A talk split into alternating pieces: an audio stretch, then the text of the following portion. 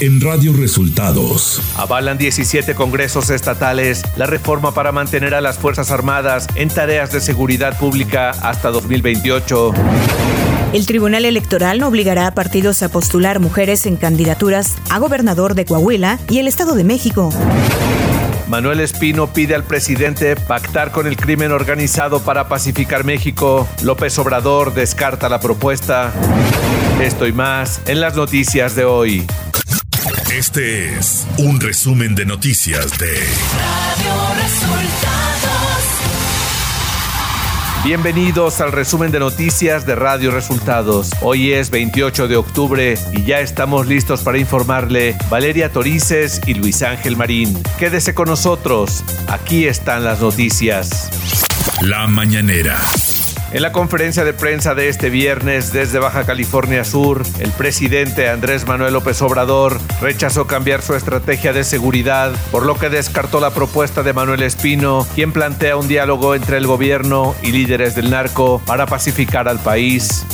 Nosotros eh, hemos eh, definido una política de cero corrupción y cero impunidad.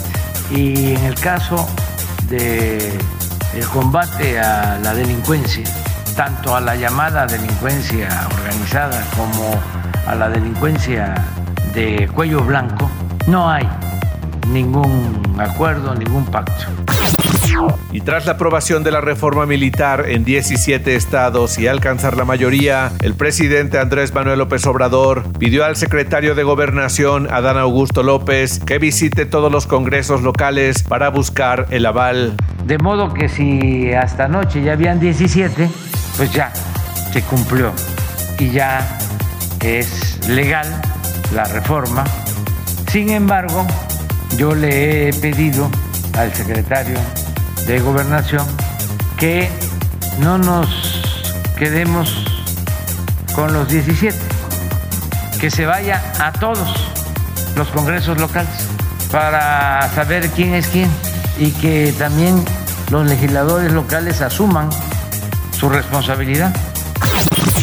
El secretario de Gobernación, Adán Augusto López Hernández, dio a conocer cuál es el proceso para publicar en el diario oficial de la Federación la reforma para mantener a las Fuerzas Armadas en tareas de seguridad pública.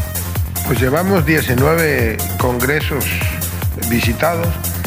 Hasta anoche habían votado 17, hoy se prevé que voten Baja California Sur y Durango y la semana próxima continuaremos con el resto de los estados. La Cámara de Diputados tiene que hacer el cómputo final y emitir la declaratoria de validez para que pueda publicarse en el diario oficial de la Federación, porque las legislaturas locales eh, forman parte del constituyente permanente. López Obrador anunció que la Comisión Federal de Electricidad compró una termoeléctrica por 180 millones de dólares en La Paz a una empresa de Estados Unidos para garantizar el servicio en Baja California Sur y así evitar apagones. Ya tomamos la decisión y ya se compró una planta, una termoeléctrica, eh, aquí en La Paz a una empresa estadounidense, Fortress, se van a pagar 180 millones de dólares. Pero esto ya resuelve el problema de los apagones, que fue nuestro compromiso. Radio Resultados Nacional.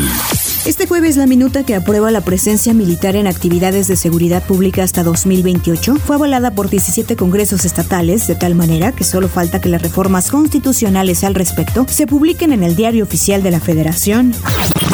Manuel Espino, excomisionado del Servicio de Protección Federal, propuso este jueves al gobierno encabezado por el presidente Andrés Manuel López Obrador abrir el diálogo y pactar con el crimen organizado para pacificar al país. Expresó en el Foro Internacional Seguridad y Justicia por un México Mejor realizado en el Senado.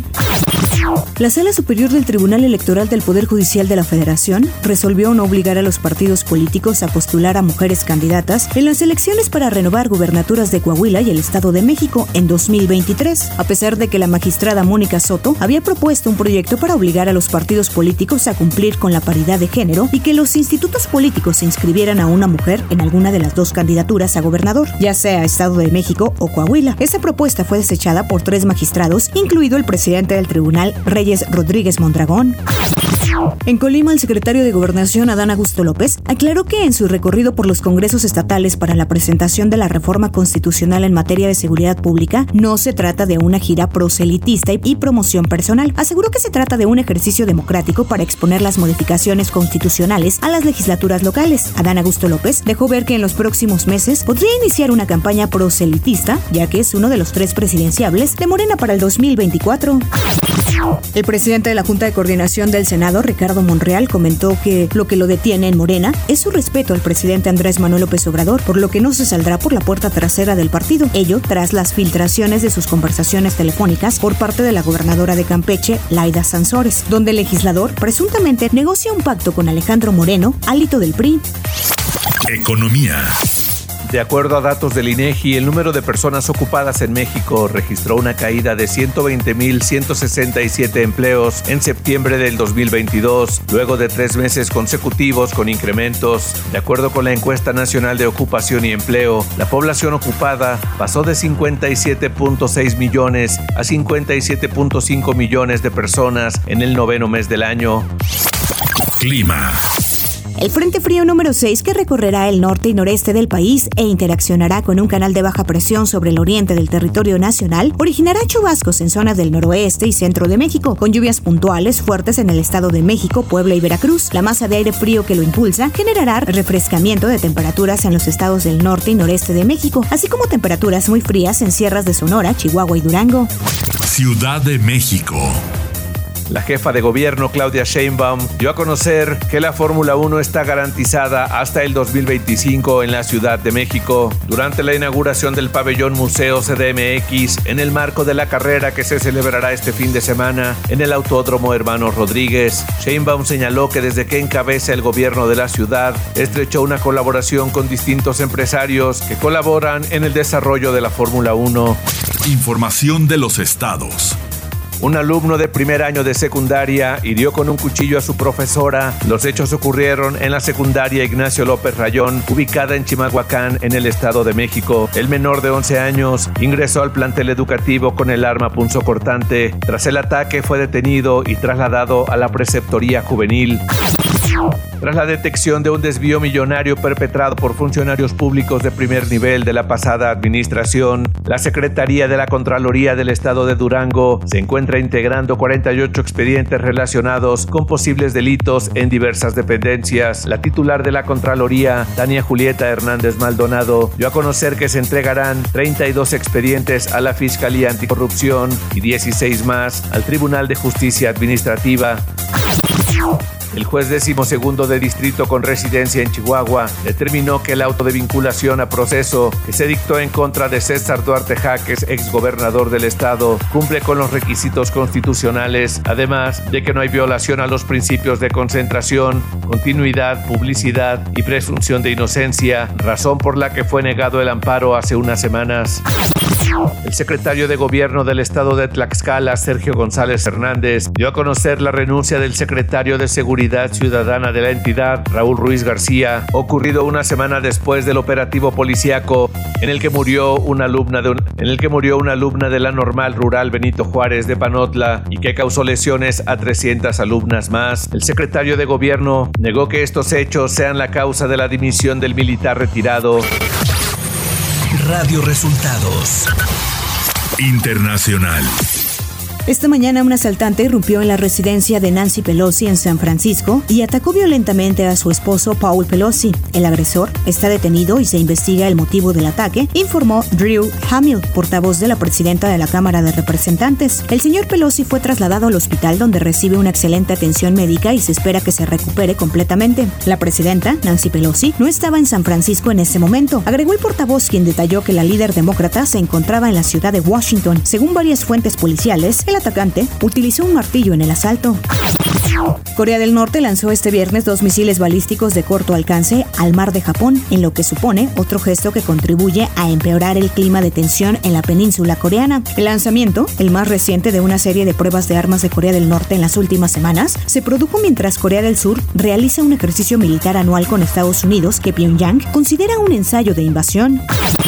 48 pasajeros del vuelo de la TAM que unía Santiago de Chile con Asunción vivieron momentos de pánico al atravesar la tormenta y turbulencias que afectaban al territorio antes de aterrizar. En una imagen dada a conocer luego del aterrizaje se observa la trompa del avión destruida por una fuerte temporal que se presentó en pleno viaje. El vuelo, que debía aterrizar en la capital paraguaya, se desvió a Foz de Iguazú y finalmente pudo aterrizar en Asunción sin lesionados. Tecnología. Elon Musk es el nuevo dueño de la red social Twitter tras completar la operación de compra por un valor de 44 mil millones de dólares. Musk publicó un tweet que decía el ave ha sido liberada y llevó a cabo el despido de los principales directivos, por lo que de forma interina será el director ejecutivo de la empresa. Elon Musk planea habilitar las cuentas que han recibido una suspensión permanente, entre las que se encuentra la del expresidente de Estados Unidos, Donald Trump. Espectáculos. Julián Álvarez pasó un molesto momento cuando en plena presentación uno de los asistentes le lanzó un vaso con cerveza, mientras el cantante entonaba uno de sus temas. La situación fue captada en video y rápidamente se viralizó en redes sociales. Deportes. Los Tuzos del Pachuca están a un paso del campeonato luego de golear 5-1 al Toluca a domicilio en el partido de ida de la final del torneo Apertura 2022 de la Liga MX. A través de un comunicado, la CONADE dio a conocer que el piloto mexicano Sergio Checo Pérez es ganador del Premio Nacional de Deportes 2022 en la categoría de deporte profesional. El tapatío recibirá el galardón tras su destacada actuación en la presente temporada del máximo circuito del automovilismo internacional. Y en la buena noticia de este día, Canadá promulgó una ley que prohíbe el uso de delfines en la industria del entretenimiento. Y hasta aquí las noticias en el resumen de Radio Resultados. Hemos informado para ustedes Valeria Torices y Luis Ángel Marín. Que tengan un excelente fin de semana.